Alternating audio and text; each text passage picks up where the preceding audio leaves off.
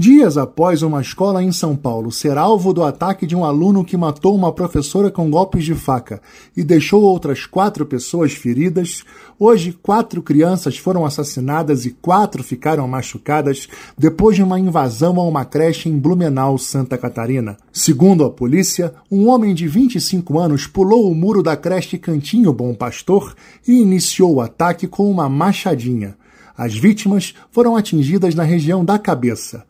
Após a ação, ele se entregou em um batalhão da Polícia Militar. O suspeito tem passagens por porte de drogas, lesão e dano. Desde 2011, mais de 10 escolas foram atacadas por criminosos no Brasil. O senador Esperidião Amin, do Progressistas de Santa Catarina, prestou solidariedade às famílias das vítimas e à cidade de Blumenau. É muita tristeza, é muito sofrimento e beira até o desespero ter uma notícia dessas.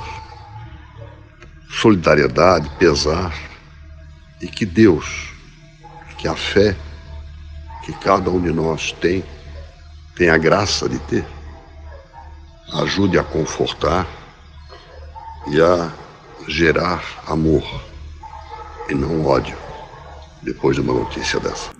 O presidente da Comissão de Educação, senador Flávio Arnes, do PSB do Paraná, lembrou que os ataques às escolas têm se repetido até por eventuais falhas na segurança.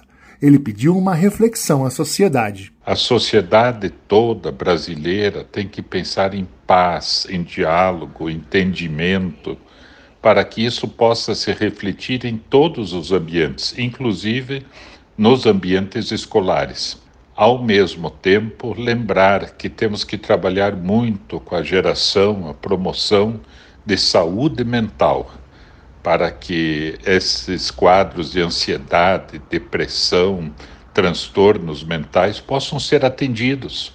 Ao manifestar solidariedade, o presidente do Senado, Rodrigo Pacheco, enalteceu a ação da professora Simone Aparecida Camargo, que evitou mais mortes. Ele espera o máximo rigor da lei e ainda declarou que é preciso acabar com o ambiente de violência no país.